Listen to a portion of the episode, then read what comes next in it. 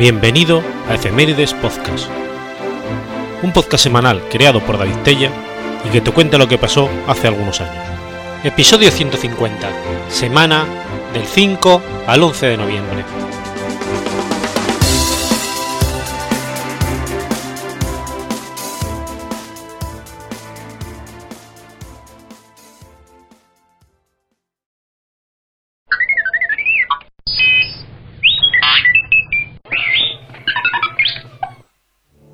5 de noviembre de 1754. Nace Alejandro Malaspina. Alexandro Malaspina, conocido en España como Alejandro Malaspina, fue un noble y marino italiano al servicio de España, brigadier de la Real Armada, célebre por protagonizar uno de los grandes viajes científicos de la era ilustrada, la llamada Expedición Malaspina. Tras conspirar para derribar a Godoy, cayó en desgracia lo que le llevó al olvido de sus grandes logros.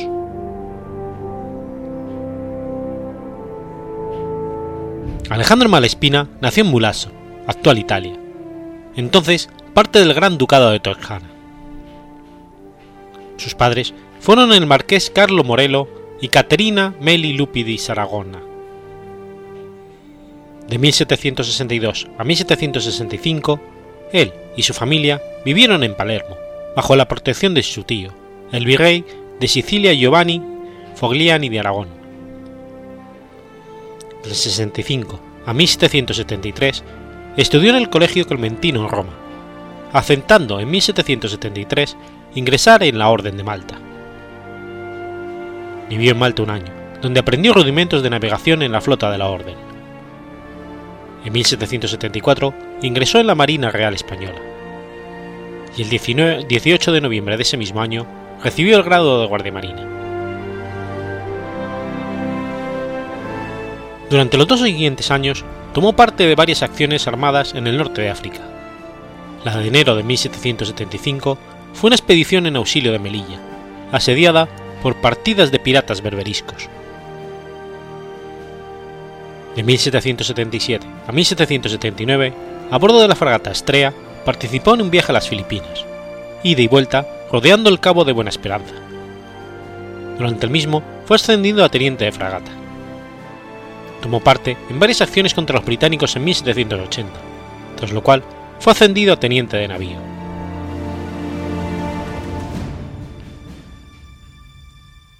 En 1782 fue denunciado ante la Inquisición como hereje, pero no fue encarcelado ni juzgado. Ese año tomó parte en el gran asedio de Gibraltar. Durante el 83 y el 84, como segundo del comandante de la fragata de Nuestra Señora de la Asunción, llevó a cabo un segundo viaje a las Filipinas. En septiembre del 86 a mayo del 88, al mando de la fragata Estrella, hizo un tercer viaje a las Filipinas, comisionado por la Real Compañía de Filipinas. Esta vez se trataba de una vuelta al mundo. En septiembre de 1788, junto con su colega José de Bustamante Guerra, propone al gobierno español organizar una expedición político-científica con fin de visitar las posesiones españolas y otros territorios de América, Asia y Oceanía. Este viaje se conocería como la Expedición Malespina. La expedición zarpó de Cádiz el 30 de julio de 1789. A su regreso a España, el 21 de septiembre de 1794, Malaspina presentó un informe, Viaje político-científico alrededor del mundo, que incluía un informe político confidencial con observaciones críticas de carácter político acerca de las instituciones coloniales españolas y favorable a la concesión de una amplia autonomía a las colonias españolas americanas y del Pacífico dentro de una confederación de estados relacionados durante el comercio. En septiembre de 1795, envió al gobierno español sus escritos, pero este juzgó poco oportuna su publicación en la situación política por entonces existente. Desencantado, Malespina tomó parte en una conspiración para derribar a Manuel Godoy, lo que le condujo a su arresto el 23 de noviembre. Tras un juicio dudoso, el 20 de abril de 1796 fue condenado a 10 años de prisión en el castillo de San Antón de la Coruña. Durante su encarcelamiento, Malaspina escribió ensayos sobre estética, economía y literatura. no llegó a cumplir la totalidad de la condena, pues a finales de 1802 fue puesto en libertad debido a las presiones de Napoleón y deportado a Italia. Malespina partió para su localidad natal a través de Génova, asentándose finalmente en Pontremoli, a 10 kilómetros de Mulas, entonces parte del reino de Eutría. Allí se involucró en la política local. En 1804 se desplazó a Milán, capital de la República Italiana. En diciembre de ese mismo año, el gobierno de la República le encargó la organización de la cuarentena entre la República y el reino de Etruria, durante una epidemia de fiebre amarilla de Livorno. En 1805 fue nombrado miembro del Consejo de Estado del Napoleónico Reino de Italia. Diciembre de 1806 se desplazó a la corte del reino de Etruria en Florencia, siendo admitido en la sociedad colombina. Alejandro Malespina murió en Portremoli en 1809 de un infarto.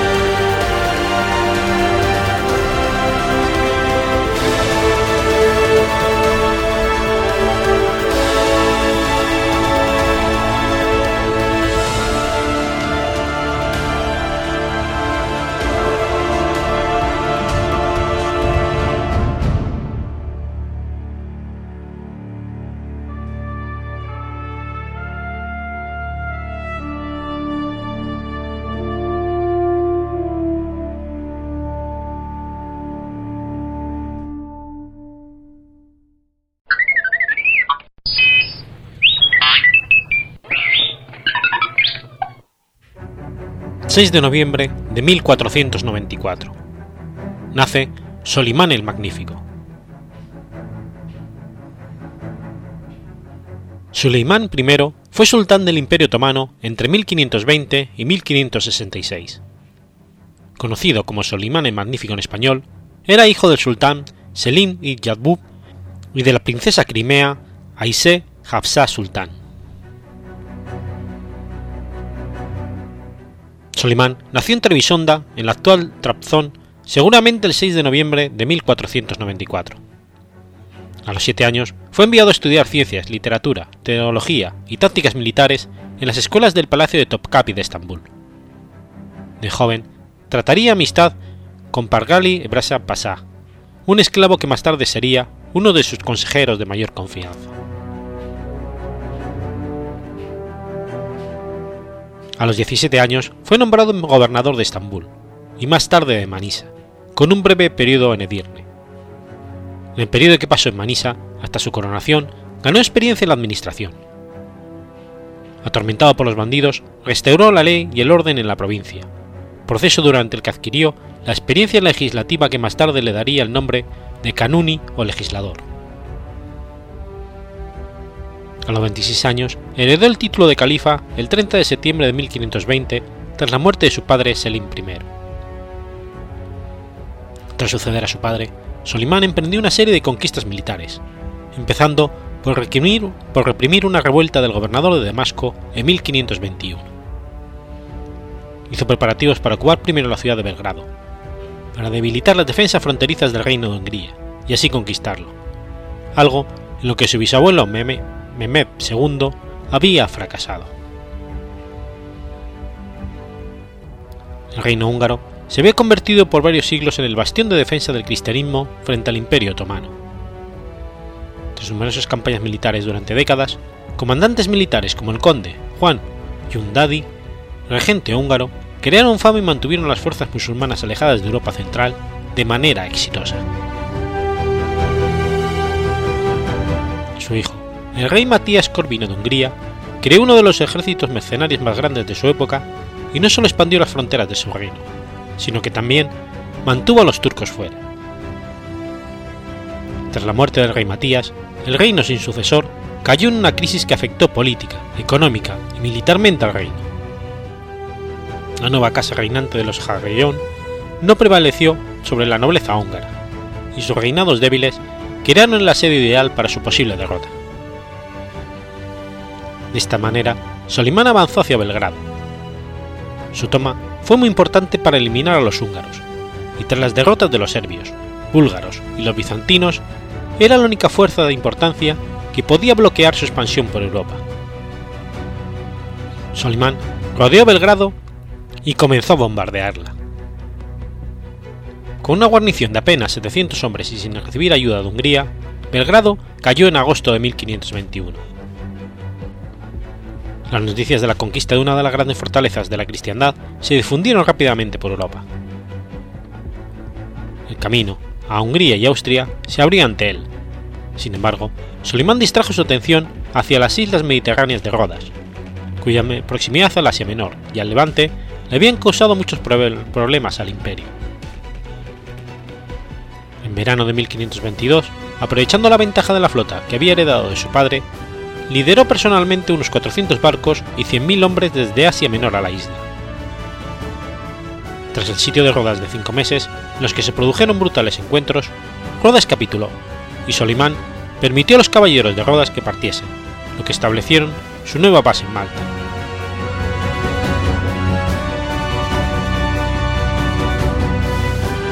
Después del deterioro de las relaciones entre Hungría y el Imperio Otomano, Solimán reanudó su campaña en la Europa Oriental, y el 29 de agosto de 1526 derrotó a Luis II de Hungría en la batalla de Moax. La resistencia húngara se desplomó, y el Imperio Otomano pasó a ser la potencia más fuerte de la Europa Oriental.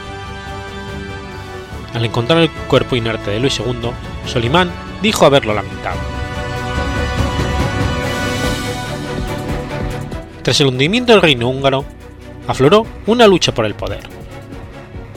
Algunos nobles húngaros propusieron que Fernando I de Habsburgo, gobernador de la vecina Austria y unido a la familia de Luis II por lazos de sangre, fuera el nuevo rey de Hungría, citando acuerdos previos de que los Habsburgo ocuparían el trono húngaro si Luis muriese sin herederos. Sin embargo, otros nobles preferían al conde Juan Stapoljai, coronado como Juan I de Hungría, que contaba con el apoyo de Solimán y que no había sido reconocido por las potencias europeas cristianas.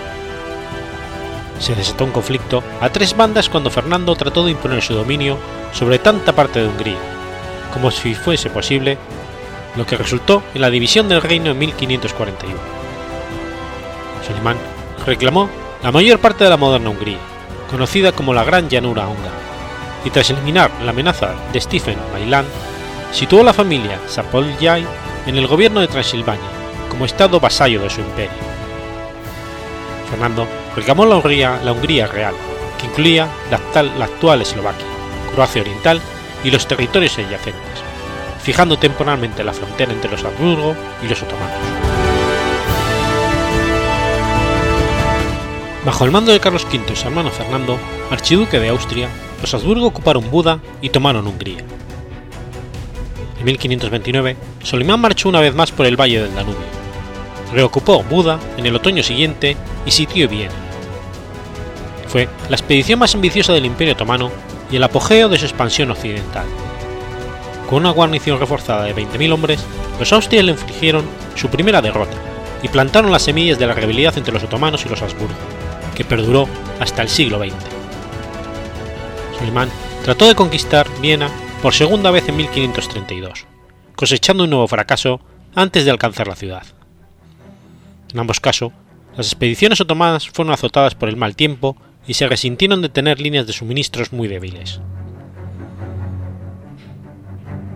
Tras afianzar las fronteras europeas, desvió su atención a la amenaza perenne que representaba el Shah de la dinastía safavida de Persia.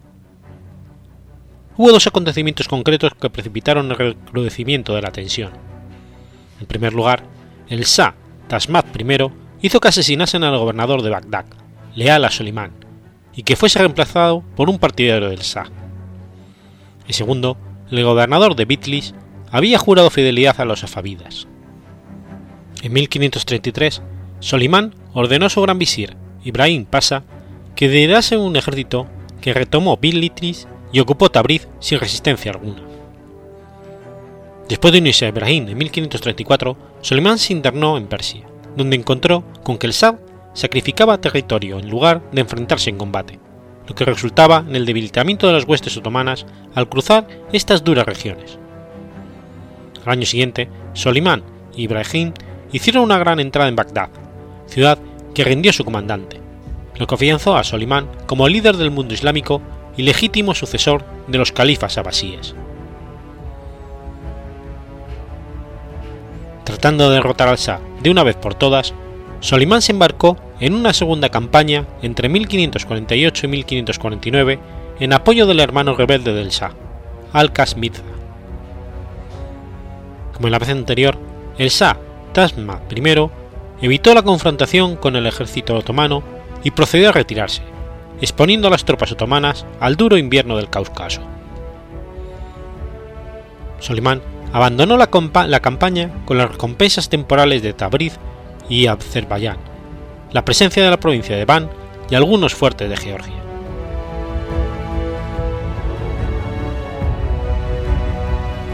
En 1553 acometió su tercera y última campaña contra el Shah, aunque perdió inicialmente los territorios en, el, en Ercedrum frente al hijo del Shah.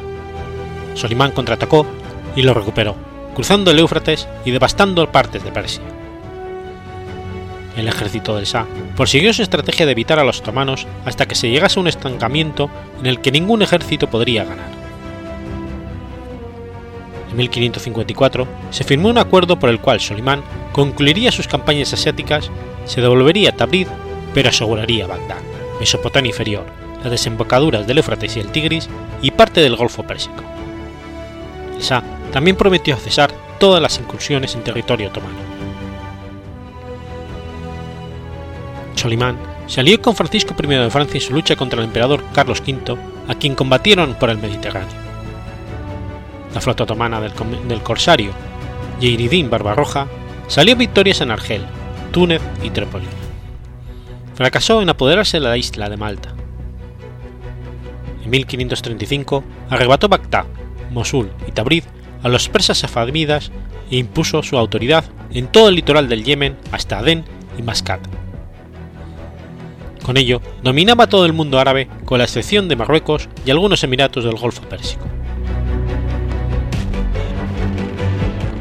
Al este de Marruecos se anexionó grandes extensiones de terreno norteafricano. Los estados berberiscos de Tripolitania, Túnez y Argelia pasaron a ser provincias autónomas del imperio y fueron el escenario de conflicto entre Solimán y Carlos V, cuyo intento de expulsar a los turcos fracasó en 1541. El acoso a los barcos de los dominios de Carlos V a sus aliados, llevado a cabo desde estos estados, pasó a ser parte de las guerras entre los otomanos y España, y la expansión otomana se vio asociada con el dominio naval durante un breve periodo. Las naves otomanas controlaban también el Mar Rojo y el Golfo Pérsico hasta 1554, cuando su flota fue derrotada por la del Imperio portugués. Los portugueses seguirían batallando contra la fuerza de Solimán por el control de Adén, actual Yemen. Aunque Francisco I firmó un tratado de paz con Carlos V en 1538, se alió nuevamente con Solimán en 1542. En 43, Carlos V se alió con Enrique VIII de Inglaterra y forzó a Francisco a firmar la tregua de Crepy y Lanois. Carlos V firmó un humillante tratado con Solimán para darse un respiro por los enormes gastos de la guerra. 1544, cuando España declaró la guerra a Francia, el rey francés pidió ayuda a Solimán, el cual envió una flota liderada por Barbarroja que salió victoriosa contra los españoles y consiguió recuperar Nápoles. Solimán le dio el título de comandante de comandantes. Un resultado de esta alianza fue la encarnizada lucha entre Dragut y Andrea Dori, que dejó el Mediterráneo septentrional y meridional en manos musulmanas.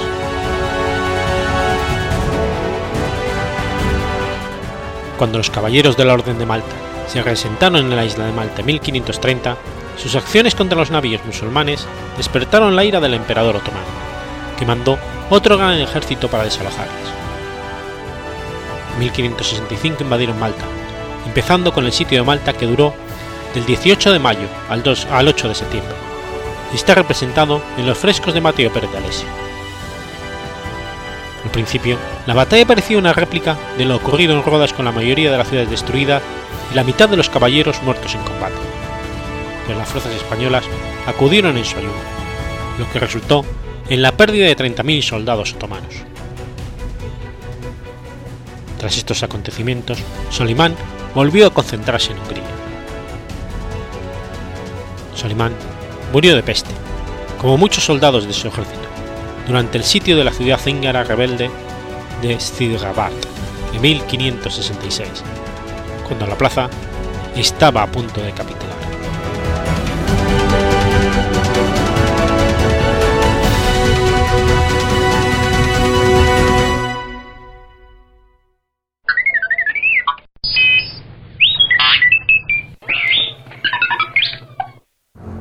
7 de noviembre de 1659.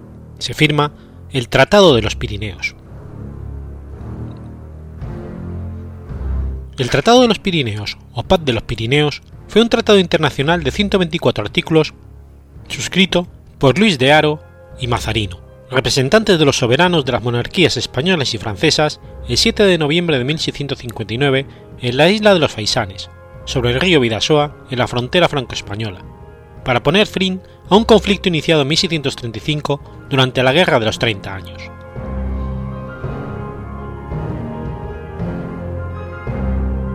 Francia entró en la Guerra de los Treinta Años después de las victorias españolas contra los rebeldes holandeses en 1620 y contra los suecos en Nordlingen en 1634.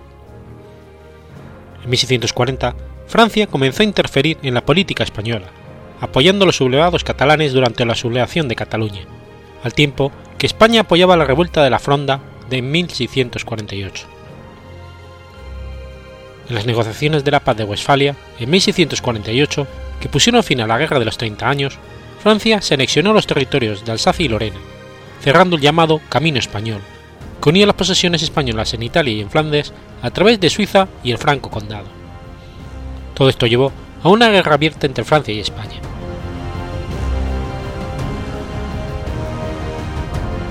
Después de diez años de guerra, Francia, aliada con Inglaterra, venció a las tropas españolas en la batalla de las Dunas, en 1658. La paz se firmó un año después en la isla de los Faisanes, siendo los signatarios Luis de Haro, representante de Felipe IV de España, y el cardenal Mazarino, representante de Luis XIV de Francia. En la frontera del norte, Francia recibió el condado de Artois y una serie de plazas fuertes en Flandes, Henao y Luxemburgo, entre las que se encontraban Metz, Toul y Verdun. Los franceses devolvieron a España el Charolais, en el Franco Condado, y las conquistas de Italia. En la frontera del sur se concertó la cesión a Francia del Rosellón, el Conflet, el Vallespir y una parte de la Cerdeña, todos ellos situados en la vertiente septentrional de los Pirineos y que las tropas francesas habían ocupado en apoyo de los sublevados catalanes. La frontera con España se fijará desde entonces siguiendo los Pirineos, salvo en lo que se refiere al diminuto enclave de Lluvia en el Valle de Arán. El tratado también preveía la boda entre, Luis XIV de Francia y María Teresa de Austria, hija de Felipe IV de España, cuya dote se fijó en medio millón de escudos de oro a cambio de renunciar a sus derechos sucesorios al trono de España. Esta compensación no se pagó nunca, sirviendo de excusa a Luis XIV para anular el tratado e iniciar nuevas hostilidades, siendo uno de los factores que llevará a la Guerra de Sucesión Española de 1702. La paz de los Pirineos se completó un año después por el Tratado de Llibia que acordó el paso a soberanía francesa de 33 pueblos y lugares del Valle de Carol y el Caprecí, quedando el enclave de Llibia bajo dominio español. De esta forma, se fijó de un modo más preciso la división de la Cerdaña entre España y Francia. En el tratado se incluyó un indulto general y la restitución de bienes a todos los perseguidos durante los años de la sublevación catalana. En cuanto al Rosellón, el compromiso incluía mantener la vigencia de los SAG de Barcelona y sus instituciones al norte de los Pirineos, con sede en Perpiñán. Por esta parte, no fue respetada por el rey Luis XIV. Un año después, los Usaget fueron derogados, lo que conllevó la abolición de las instituciones propias en Cataluña septentrional, así como la prohibición del uso del catalán en el ámbito público y oficial, so pena de invalidar lo escrito o dicho.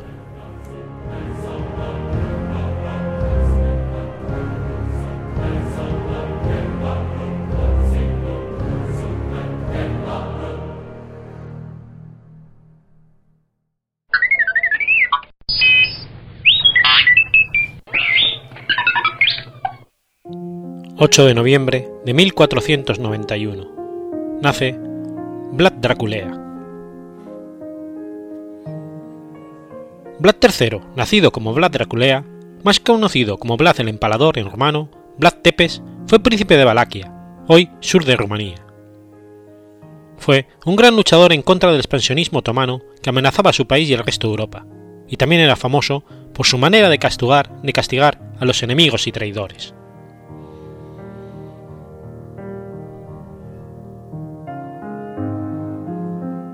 Nació en la ciudad burgo-rumana de Sigisoara, Transilvania. Fue uno de los tres hijos legítimos de Vlad Dracul, quien por sus heroicas hazañas contra los turcos otomanos había recibido del rey de Hungría, junto a otros nobles balacos, tierras en la región de Transilvania. Vlad era príncipe de Valaquia. Su traumática infancia fue muy determinante a la hora de formar su futuro como príncipe. A los 13 años, en 1444, fue entregado a los turcos como rey junto con su hermano Radu por su padre, como muestra de sumisión al sultán y como garantía. Fue criado por el mismo Murad II en ciudades como Adrianápolis, Egnisor, Ened y Ninfamem, con el propósito de evitar una nueva traición por parte del padre de Vlad. Cuando volvió del exilio, supo que en 1447 su padre, Vlad Dracul, había muerto apaleado y su hermano Mircea le habían quemado los ojos con un hierro candente antes de enterrarlo aún con vida. Ambos hechos fueron ordenados por el conde Juan Yundadi y apoyados por los boyardos, a los cuales Vlad tuvo desde entonces odio eterno. Los turcos lo apoyaron hasta convertirlo en rey de Valaquia, en septiembre de 1448, pero los húngaros lo expulsaron unos meses después por orden de Juan Yundadi. Durante ocho años, Vlad estuvo viajando por los lugares limítrofes de Valaquia buscando apoyo. Se sabe que en este tiempo contactó con su prima Esteban el Grande de Moldavia, quien lo ayudaría en el futuro contra los turcos cuando éste se convirtió en voivoda de su país. Además, aprendió tácticas político-militares. Estuvo en la corte de Juan Unyadi el cual, impresionado por su conocimiento de los turcos y su odio al sultán turco Mehmed II, lo perdonó y lo tomó como consejero. Finalmente, se convertiría en candidato húngaro al trono de Valaquia. Cuando Vlad supo que los turcos habían sido rechazados por los húngaros, se lanzó a la toma del poder. Ostentado por Vladislav II, quien era apoyado por los húngaros y la población de origen alemán además de ser protegido por los turcos. Junto con un contingente militar transilvano que lideró acompañado por un noble de la casa de Batory, derrotó al voivoda e hizo que lo ejecutaran en la plaza pública de Targusor. Una vez convertido en príncipe, en 1456, los reinos cristianos le reconocieron como tal. La primera parte del reino de Vlad estuvo dominada por la idea de eliminar amenazas a su poder, especialmente de grupos nobles como los boyardos. Esto se consiguió por eliminación física, pero también reduciendo el rol económico de la nobleza, las posiciones más importantes en el concilio de príncipes, que iban normalmente a los más poderosos boyardos, fueron dados a individuos desconocidos, algunos de origen extranjero, pero leales a Vlad. Para posiciones menos importantes, Vlad también ignoró a los boyardos, una de las bases del poder de la nobleza de Valaquia eran sus conexiones a las ciudades autónomas de Transilvania pobladas por gente de origen sajón. Vlad actuó contra ellas eliminando sus privilegios en relación con Valaquia y organizando ataques contra ellos. Fue despiadado, y en las ciudades donde no lo aceptaban se realizaban ejecuciones por empalamiento de hombres, mujeres y niños, como en los casos de la ciudad transilvana de Kronstadt, y ambas ciudades habitadas por colonos alemanes que no querían comerciar con él, o que no querían pagarle tributo. En 1459 hizo que 300.000 colonos alemanes y oficiales fueran empalados. Con ello, iniciaría su carrera de brutales masacres, entre las que se les atribuyen el exterminio de entre 40.000 y 100.000 personas entre 1456 y 62, hechos detallados en documentos y grabados de la época, que pusieron de manifiesto su gusto por la sangre y el empalamiento, por lo que se le comenzó a llamar tepes, que significa en romano empalador.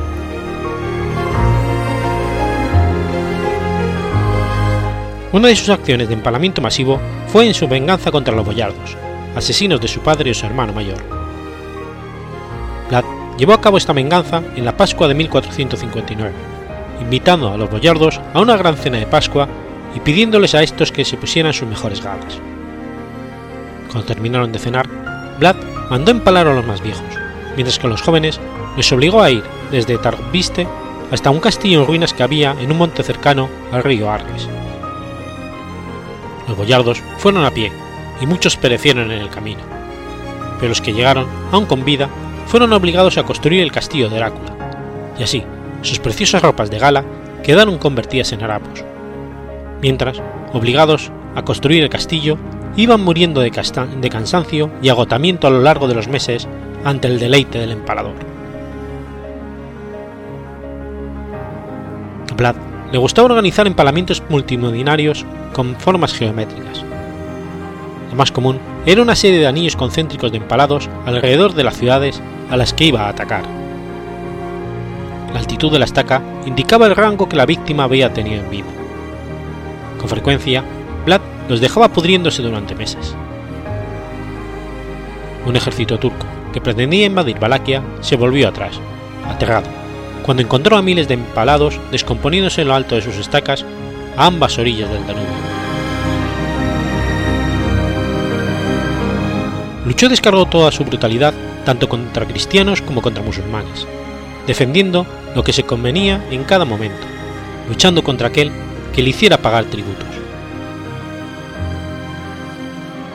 Tanto musulmanes como cristianos lo tenían por maldito, quedándose él en una posición media, obligando a musulmanes de su país a luchar contra los musulmanes turcos y a católicos a matar a ortodoxos. El día de San Bartolomé de 1459, Vlad hizo empalar a la mayoría de los sajones de Brasov, una ciudad transilvana que se había rebelado contra él, ya que habían apoyado al pretendiente Dan II junto con desleales húngaros y romanos, y a continuación organizó un festín en el centro de este nuevo bosque de empalados aún aullantes, frente a la tarima donde un verdugo descuartizaba lentamente a las cabecillas de la sublevación y sus familias. La peculiar celebración duró hasta muy entrada la noche, cuando para iluminarse, Vlad y su ejército prendieron fuego a la ciudad ante los ojos de sus 30.000 agonizantes ciudadanos. Incluso a los que no mandó empalar, los amontonó e hizo que sus soldados los mataran a sangre fría con espadas, picas y cuchillos. Poco después, atacó la ciudad de la región Tara Barsey, en donde también hubo varios empalamientos. Al año siguiente, arrasó las ciudades de Amblas y Fagarás, por rebelión, resultando la mayoría de sus habitantes empalados, quemados o muertos en combate. Estas ciudades tardaron varias generaciones en recuperar su población, quedando desiertas algunas de ellas durante un siglo. Vlad, al firmar la paz contra Silvania, exigió que este principado no cogiera ningún enemigo y que le pagara un tributo de 15.000 florines. Una vez hubo resuelto los conflictos internos, Vlad se alió con los húngaros, especialmente con el rey de Hungría, Matías Corvino. En 1459 dejó de pagar tributos a los turcos, y en el 60 se alió con Corvino y lanzó una serie de campañas contra ellos. Aunque las campañas resultaron exitosas al principio, no le proporcionaron victorias duraderas, debido tanto al escaso apoyo del mencionado rey húngaro como a los limitados recursos de Valaquia. En 1461, Draculea libró una de sus más famosas batallas.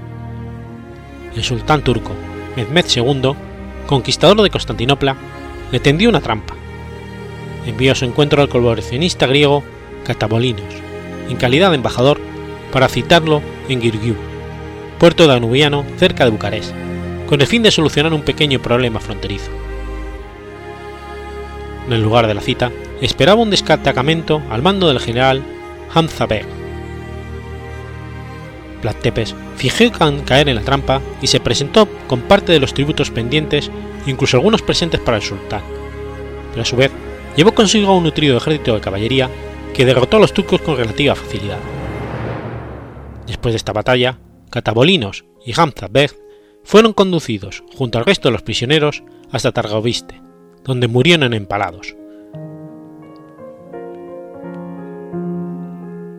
Ese mismo año, Mehmed II, un hombre al que no se le conocía precisamente por su repugnancia ante la efusión de sangre, retrocedió cuando pretendía invadir Targoviste y volvió a Constantinopla enfermo de violentos vómitos ante la visión del bosque de los empalados. Este peculiar bosque era un valle donde se habían talado todos los árboles para obtener estacas. Estacas suficientes para empalar a más de 23.000 prisioneros turcos, húngaros, rumanos, búlgaros y colonos alemanes y sus familias empalados ahí mismo, repartidos por todo el valle en lo alto de los palos.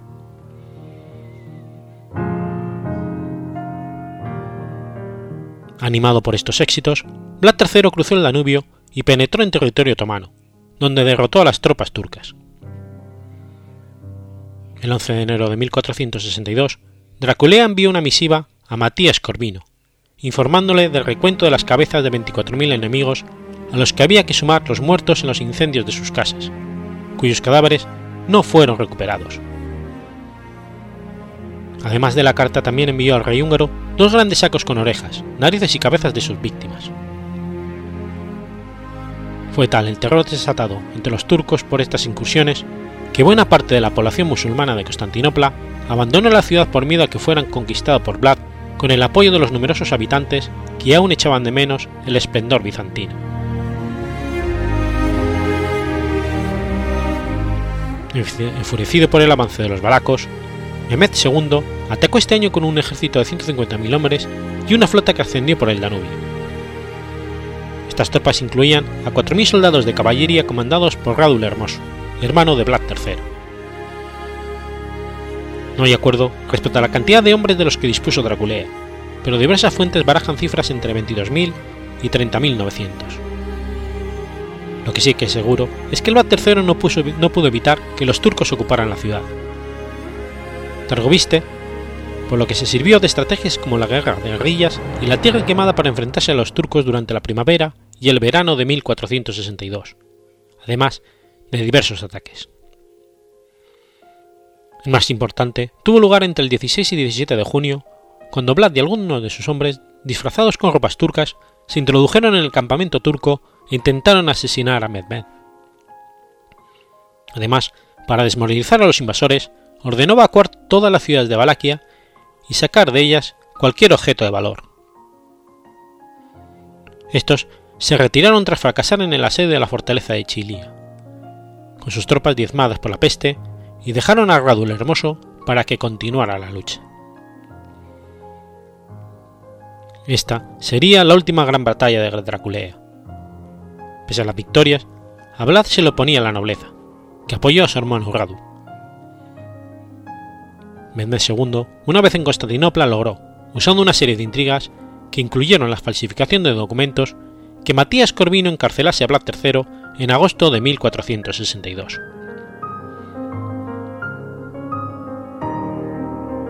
El ejército turco, dirigido por su hermano Radu, rodeó la fortaleza de Poenari, donde se había refugiado el príncipe Balaco. Un arquero lanzó una flecha a través de la ventana, avisando de que el ejército turco se acercaba. Magnali y Florescu explican que el arquero era un antiguo sirviente de Vlad, que lanzó el aviso por lealtad, pese a haberse convertido al Islam para escapar de la esclavitud por los turcos. Su mujer, la princesa Nagyena, al leer el mensaje, se arrojó a un afluente del río Agnes para evitar ser apresada. De acuerdo con la leyenda, dijo que prefería que su cuerpo se pudriera a ser comida por los peces de Largues antes que ser apresada por los turcos. El mismo Vlad fue recluido en la torre real cerca de Buda, tomando posesión del trono su hermano Grado, quien actuó como un títere de los turcos.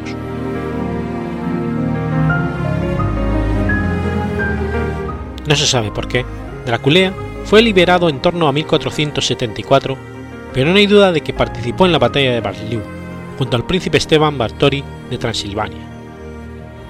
Juntos invadieron Valekia con un ejército formado por transilvanos, boyardos valacos y un pequeño número de moldavos enviados por su primo el príncipe Esteban el Grande de Moldavia. Tras esta batalla, Draculea recuperó el trono, pero Esteban Báthory volvió a Transilvania, dejándolo en una posición muy débil frente a sus enemigos.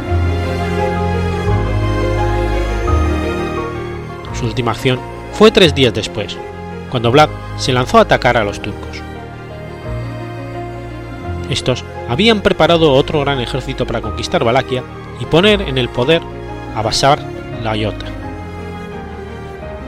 Los turcos estaban apoyados por los nobles boyardos, quienes lo dejaron libre para penetrar en Valaquia.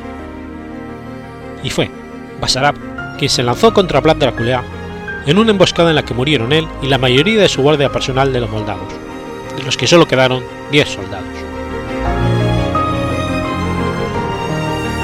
Vlad murió durante una batalla contra la invasión de los turcos en diciembre de 1476. Las circunstancias de su muerte no son del todo claras, ya que existe por lo menos tres versiones relacionadas a dicho evento.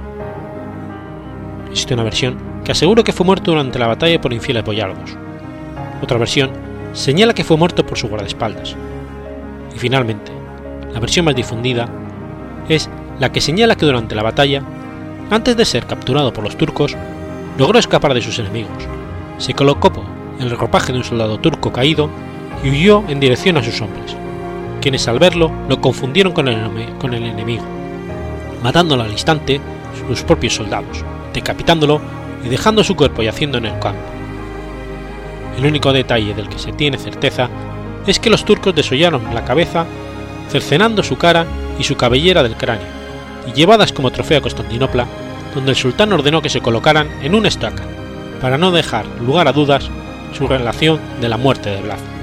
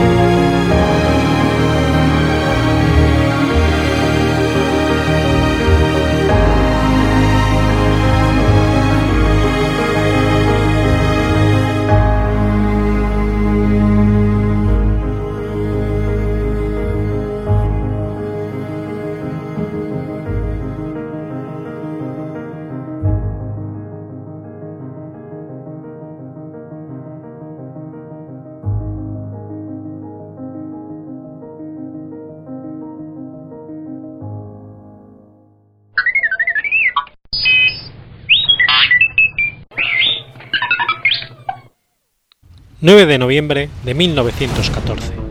Nace Heidi Lamar. Hedwig Eva Maria Keisler, conocida como Heidi Lamar, fue una actriz de cine e inventora austríaca naturalizada estadounidense. Fue coinventora de la primera versión del espectro ensanchado que permitiría las comunicaciones inalámbricas de larga distancia. Fue la única hija de un matrimonio de judíos secularizados. Su madre, nacida en Budapest, y su padre, nacido en Leópolis, pertenecían a familias judías burguesas, siendo la madre pianista y el padre banquero. Desde pequeña destacó por su inteligencia y fue considerada por sus profesores como una superdotada. Empezó sus estudios de ingeniería a los 16 años, pero tres años más tarde, en 1933, abandonó la ingeniería atraída por su vena artística y empezó en el teatro berlinés como alumna del director Max Reinhardt. Así, inició su carrera cinematográfica, y pronto sería mundialmente famosa por la secuencia de la película Éxtasis en la que aparece completamente desnuda, primero al borde de un lago y luego corriendo por la campiña checa. Por dicha escena se la conocería como la primera mujer en la historia del cine que apareciera desnuda en una película comercial. Atraído por la película, el magnate de la industria armamentística, Friedrich Mann, arregló con sus padres un matrimonio de conveniencia y fue prometida en matrimonio en contra de su voluntad.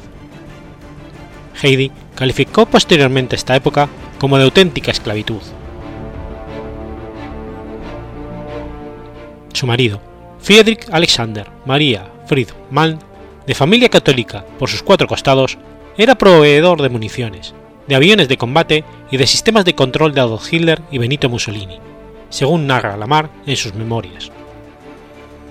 Esas ventas de material militar fueron realizadas durante la ocupación de Visinia.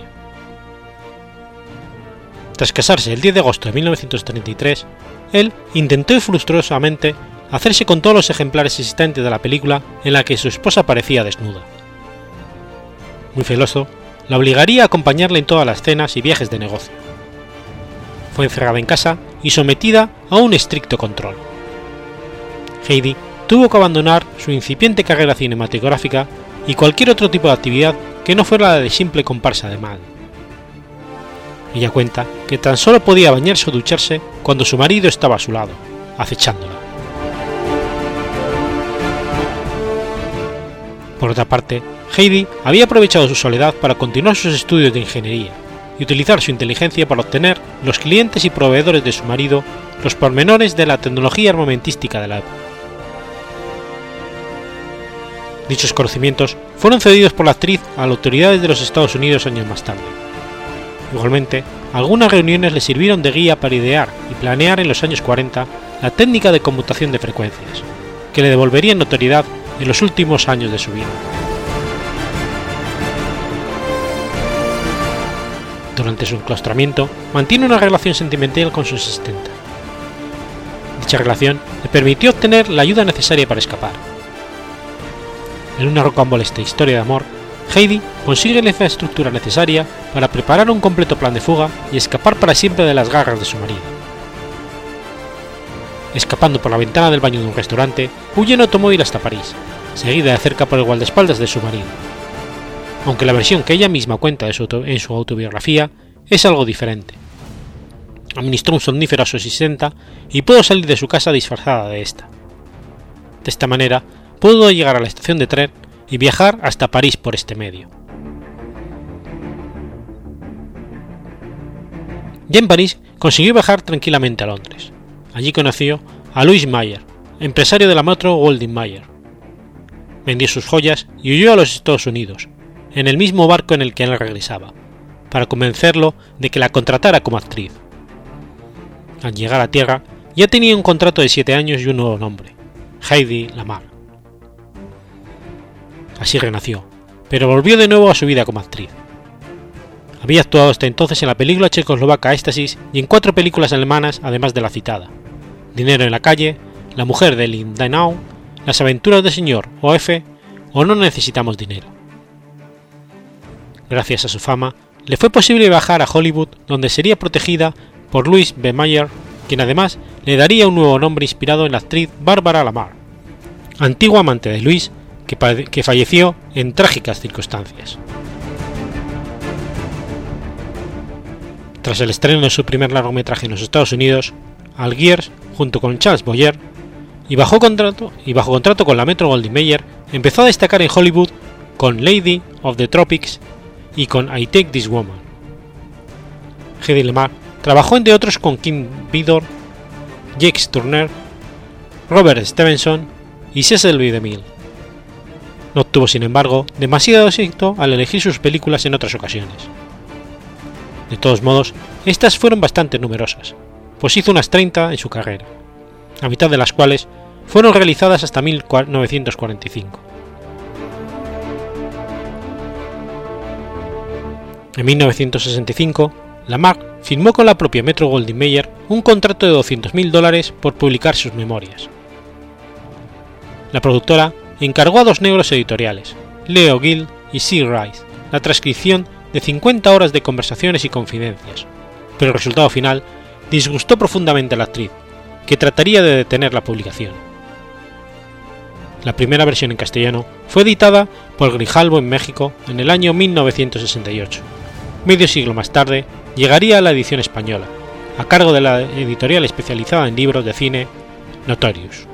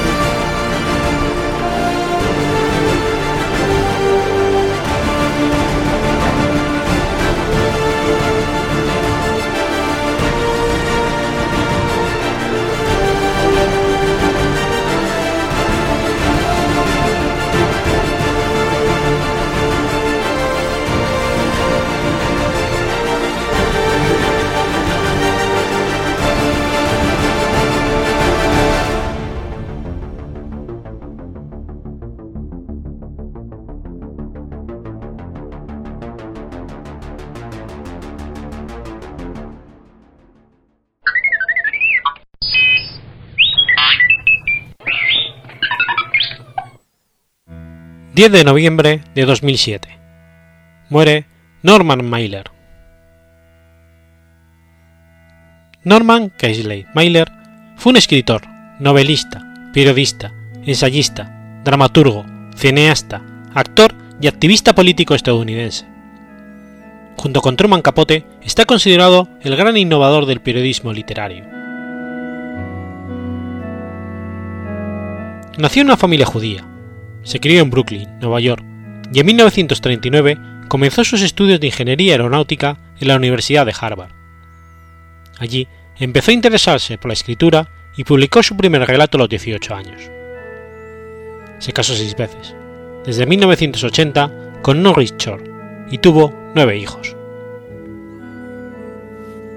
Mailer trató de obtener la objeción de conciencia para no ser enganchado en la guerra, pero fue obligado a reclutarse para el ejército durante la Segunda Guerra Mundial. Sirvió en el sur del Océano Pacífico y en Filipinas. En 1948, justo antes de entrar en la Sorbona en París, escribió la obra que le haría famoso en el mundo, The Naked and the Dead, Los desnudos y los muertos, basada en sus experiencias durante la guerra. Fue aclamada por muchos como una de las mejores novelas estadounidenses tras la guerra y la Modern Library la calificaría como una de las 100 mejores novelas. Durante los años siguientes, Myler trabajó como guionista en Hollywood. La mayor parte de sus escritos fueron rechazados por muchas editoriales, pero a mediados de los 50 se hizo famoso como ensayista antisistema, siendo uno de los fundadores de Village Voice, periódico neoyorquino semanal, en 1955. En artículos reportaje como The White y Negro, Superficial Reflection of the History o Adveniment for the Myself, Mailer examinó la violencia, la histeria, el delito y la confusión en la sociedad estadounidense. Buena parte de las obras de Mailer, como por ejemplo Armies of the Night, son de naturaleza política y fueron consumidas ampliamente por Jim Morrison una y otra vez para desencadenar lo que sería posteriormente su poesía y libros junto con The Doors. Mailer es también un reputado biógrafo. Ha escrito biografías de Marilyn Monroe, Pablo Picasso y Lee Harvey Oswald.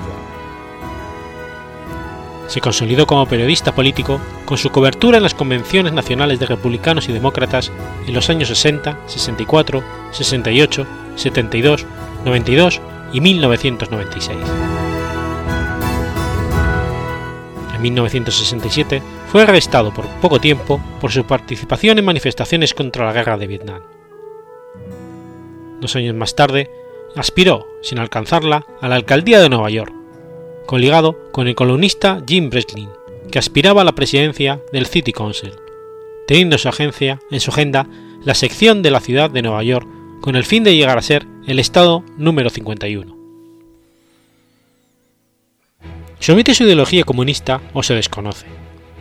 Hablaba de su comunismo y de cómo en Estados Unidos el fascismo jamás usaría ese nombre, pero que no estaba muy lejos de instaurarse a todos los efectos.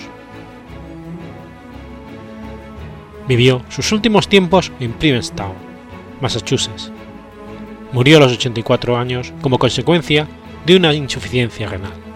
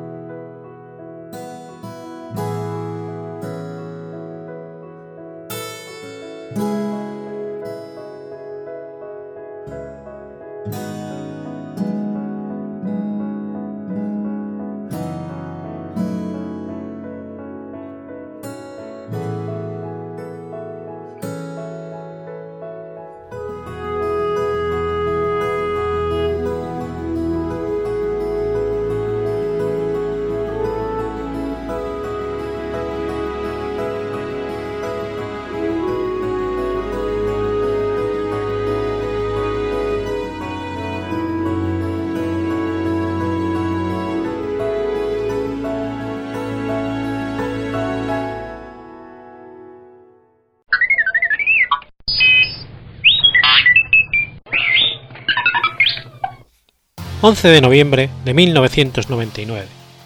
Muere Vivian Ernest Funch. Vivian Ernest Funch fue un explorador inglés cuyo grupo expedicionario fue el primero en alcanzar la Antártida en 1958. Funch era el hijo de un inmigrante alemán de Jena llamado Ernst Funch y de Violet Watson, una mujer británica. Funch Nació en 1908 en Freshwater, isla de White, y cursó estudios en el Brighton College y en St John's College, Cambridge. Vivian se especializó en la geología, considerando que esta profesión le permitiría llevar a cabo una vida al aire libre. Realizó su primera expedición en 1929 a Groenlandia, junto con su tutor James Worthy. Después de graduarse en 1930, viajó junto con la expedición de la Universidad de Cambridge que estudió la geología de los lagos en la zona este de África y su relación con las fluctuaciones del clima. Posteriormente, junto con el antropólogo Louis Leakey, realizaron una expedición a la garganta de Olduvai. En 1933, Funch se casó con su prima, Joyce Conan. Joyce, que era muy afecta a viajar por el mundo, acompañó en 1934 a Vivian en su expedición al lago Rudolf. En 1936 nace su hija Hilary, y en el 37 Funch organiza una expedición para investigar la cuenca del río Rudwa al sur de Tanzania. Regresó en 1938 y se encuentra con que su segunda hija, Rosalind, sufre de parálisis cerebral severo. Rosalind fallece en 1945 con 30 años de edad, se enrola en el Territorial Army, siendo destinado a la Costa de Oro desde 1942 hasta julio de 1943. A su regreso, se le asigna en la base del Segundo Ejército en Londres. El Segundo Ejército es transferido a Portsmouth para el desembarco en Normandía, y Funch llega a Alemania participando en la liberación del campo de concentración de Belsen. Gobernó el distrito de Plön en Schleswig-Holstein hasta octubre de 1946, cuando se le dio de baja del servicio militar con el rango de mayor. A partir de 1947, Funch comienza a trabajar como geólogo en el Falkland Island de Pertus Survey. El objetivo de la organización era promover el reclamo de la Gran Bretaña sobre la Antártida y en forma accesoria realizar investigación científica. En 1950 se le solicitó a Funch que organizara el nuevo centro científico en Londres del Survey, planificar actividades científicas en la Antártida y apoyar la publicación de los resultados de las investigaciones. Desde el 58 hasta el 73 se desempeña como director del Falkland Island Dependency Survey. En el 90 fallece su esposa en Oxford. Al año siguiente se casa con Eleanor Honwill, su exsecretaria en el British Antarctic Survey. Sir Vivian Fanch fallece en Cambridge el 11 de noviembre de 1999 a la edad de 91 años. Fanch es famoso por haber sido el líder de la expedición transatlántica de la Commonwealth, una expedición solventada por el Commonwealth que realizó el primer cruce terrestre de la Antártida. La planificación de la expedición comenzó en 1953 y se consideró el uso de no scat para cruzar el continente en un lapso de 100 días. El punto de partida sería el mar de Weddell y el cruce finalizaría en el mar de Ross, pasando por el círculo polar. Fanch y su equipo llegaron a la Antártida en enero de 1957. El equipo partió de la base de Shackleton el 24 de noviembre de 1957. Durante la travesía se recolectó información de carácter científico, especialmente de prospecciones sísmicas y gravimétricas. Los científicos determinaron el espesor del casquete de hielo en el polo y la existencia, existencia de una masa de tierra debajo del hielo el día 2 de marzo de 1958, Fanch y su equipo completaron un viaje que duró 99 días llegando a la base Scott, después de haber atravesado 2.158 millas.